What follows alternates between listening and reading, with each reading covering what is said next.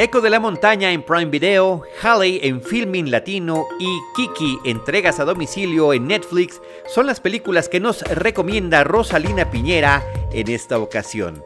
Bienvenidos a Cinemanet. El cine se ve, pero también se escucha. Cinemanet. Con Charlie del Río, Enrique Figueroa y Diana Su. Cine, cine, y más cine. Bienvenidos. Cinemanet. Hola, ¿qué tal? Bienvenidos nuevamente a Cinemanet, otra emisión especial con recomendaciones para disfrutar el cine en casa.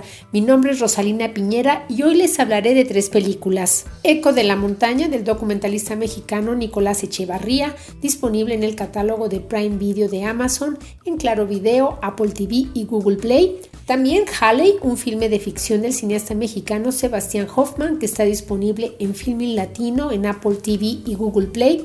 Y el largometraje animado Kiki, entregas a domicilio del director japonés Hayao Miyazaki, disponible en Netflix. Estás escuchando Cinemanet. Y comenzamos con Eco de la Montaña de este gran maestro del cine que es Nicolás Echevarría, el mismo de películas como Cabeza de Vaca de 1991. Se trata de un documental que nos va a llevar de París a la Sierra Madre Occidental, a los territorios huicholes, ahí donde confluyen los estados de Jalisco, de Nayarit, Zacatecas y Durango, porque vamos a decir a seguir de cerca al artista huichol Santos de la Torre, que es autor de uno de los murales de Shakira más vistos en el mundo. Este mural se encuentra en París a un paso del Museo del Louvre, el más visitado del planeta, y ahí se exhibe este colorido mural que es un conjunto de paneles que engloban la cosmovisión de este artista, cuya firma por cierto no se encuentra al calce de la obra. La creación se titula Pensamiento y Alma Huichol y enlaza más de dos millones de chaquiras multicolores que describen la mística de la etnia, las divinidades, sus vínculos con la naturaleza, la fauna fantástica que la habita y la simbología sobre su diario vivir. Este mural, eh, bueno, se exhibe en una pared de la estación del Metro Palacio Real y es vista por al menos 10 eh, millones de personas cada año. Se trata de una visión del mundo eh, con esencia indígena que formó parte de un intercambio cultural entre Francia y México en 1997. Sin embargo, Santos de la Torre no fue invitado a la inauguración parisina. Y justamente a partir de ahí, eh, de ahí nace este documental eh, para rescatarlo del anonimato y rendirle el tributo que merece este artista huichol. Nicolás Echevarría organizó una expedición fílmica a la Sierra Madre Occidental en busca de este artista y de y los secretos eh, que, lo, que lo inspiraron para dibujarlos a través de la Shakira. El nombre Huichol de Santos, Motoapogua, significa eco de la montaña y el, director lo retoma en el título de la película. El hogar del artista se encuentra eh, a 10 horas de camino de la carretera más cercana. Él habita un rancho sin electricidad ni agua entubada, aislado del mundo y en compañía de su familia, sus, sus tradiciones y por supuesto su arte. Y justamente, bueno, en este punto geográfico Nicolás Echevarría pues localizó el epicentro del eco virtuoso de este huichol, el sustento de la montaña y el origen de los murales multigama de Santos. Acompañado en la fotografía por el también cineasta Sebastián Hoffman, Nicolás Echevarría eh, se adentra en los terrenos sagrados de los huicholes para seguirle el paso a Santos durante la realización de lo que va a ser un nuevo mural, para conocer de cerca el proceso creativo del indígena que comprende, bueno, desde la selección de los plumones de colores, ¿no? Con los que va a dibujar, pues, los primeros este, eh, bocetos del mural que los consigue en la papelería del pueblo, hasta los rituales con los que obtiene el consentimiento de las deidades para retratarlas en Shakira. Santos también nos presenta a su familia, a sus actividades cotidianas y, y también, bueno, el documental incluye un viaje por la zona sagrada de Huiricuta. Eh, Nicolás Echavarría pues, es reconocido como uno de los pioneros del documental etnográfico eh, por títulos como Hay hombres que respiran luz y María Sabina, Mujer Espíritu. Y estos trabajos pues le han permitido convivir con distintas comunidades indígenas y, ese acercamiento ha hecho posible una perspectiva íntima, fraternal y respetuosa de las distintas culturas y de sus formas de vida. Es un documental bellísimo, Eco de la Montaña, que les recuerdo está disponible en Prime Video, en Claro Video, en Apple TV y en Google Play. Estás escuchando Cinemanet. Nuestra segunda recomendación es Halley de Sebastian Hoffman, ¿no? Es una película típica, muy singular y sumamente interesante porque abarca temas como la vida, la muerte, la soledad y la eternidad. El personaje central es Alberto, un guardia de seguridad al que le aqueja un extraño padecimiento. Su cuerpo está muriendo. Cada día el protagonista eh, se enfrenta ante las llagas de piel ¿no? que, indican un avanzado estado de putrefacción.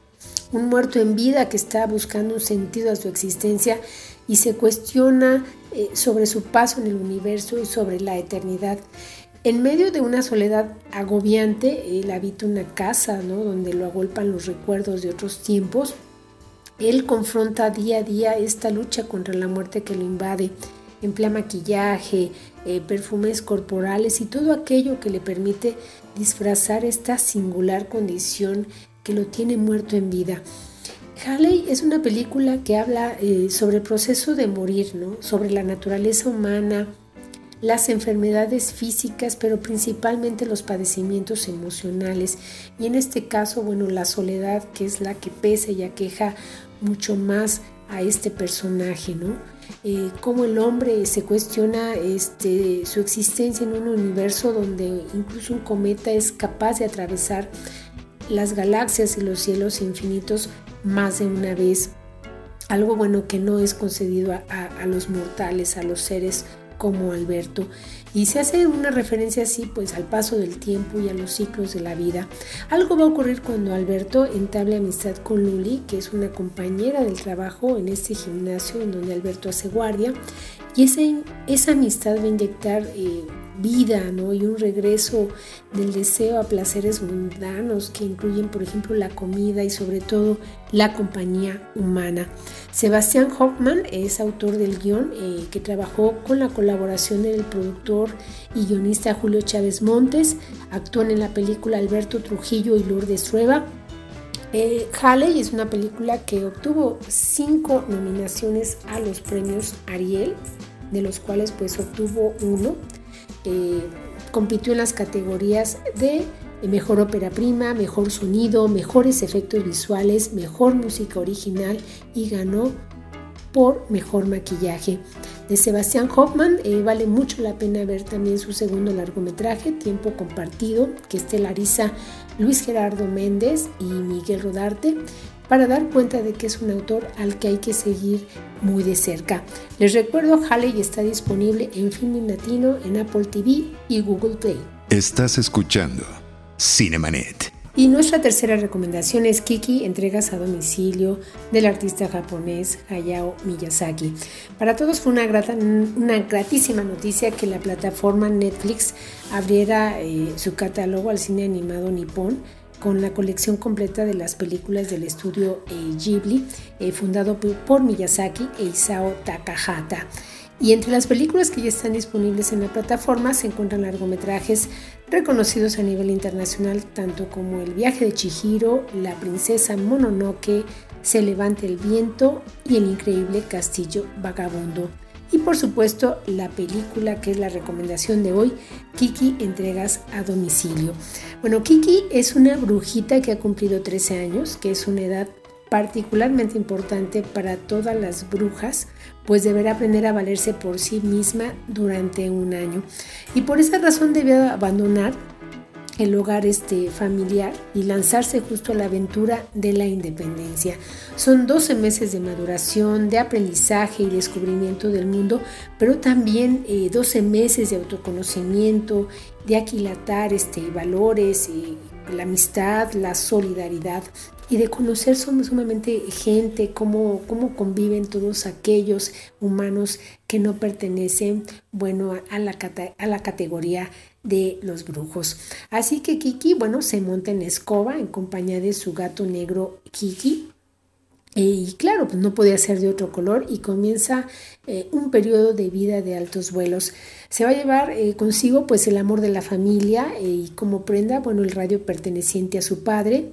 Y como lo dicta el título, Kiki se va a autoemplear para hacer entregas a domicilio y ganarse así el sustento diario. Va a vivir con, en, estos, en estos viajes, en esta entrega y con todos los personajes con los que va a conocer va a experimentar este, varias vivencias que la van a ayudar en su crecimiento personal. En apariencia, esta película es de mucha candidez, sobre todo si la comparamos con la complejidad de temas que maneja Miyazaki en el viaje de Chihiro y también con la complejidad de formas y, y técnicas visuales. Pero en realidad, el director de una manera muy sutil aborda temas importantes eh, para la niñez eh, y para estas niñas ¿no? que están pasando en este periodo importante. Son temas importantes en el plano femenino. Técnicamente la película es impecable, es de un colorido muy bello, es muy divertida, en un apartado en donde el gatito negro tiene mucho protagonismo, ya lo van a ver. Además es emocionante, es conmovedora, sin duda yo creo que es una de esas películas que los papás van a disfrutar tanto como los niños por la inteligencia y sensibilidad de la historia, de los diálogos y el encanto de un personaje como Kiki. Kiki entregas a domicilio, les recuerdo que se encuentra disponible en la plataforma Netflix. Sin más, eh, les agradezco su atención y los invitamos a seguir en contacto a través de mi cuenta en Twitter, eh, arroba rospinera. Nos leemos en la página de Sector Cine y nos escuchamos, por supuesto, por Cinemanet. Los abrazo a distancia, a una distancia segura, como obligan los tiempos, y los esperamos en nuestra siguiente emisión. Hasta pronto. Esto fue Cinemanet. Con Charlie del Río, Enrique Figueroa y Diana Su. El cine se ve, pero también se escucha.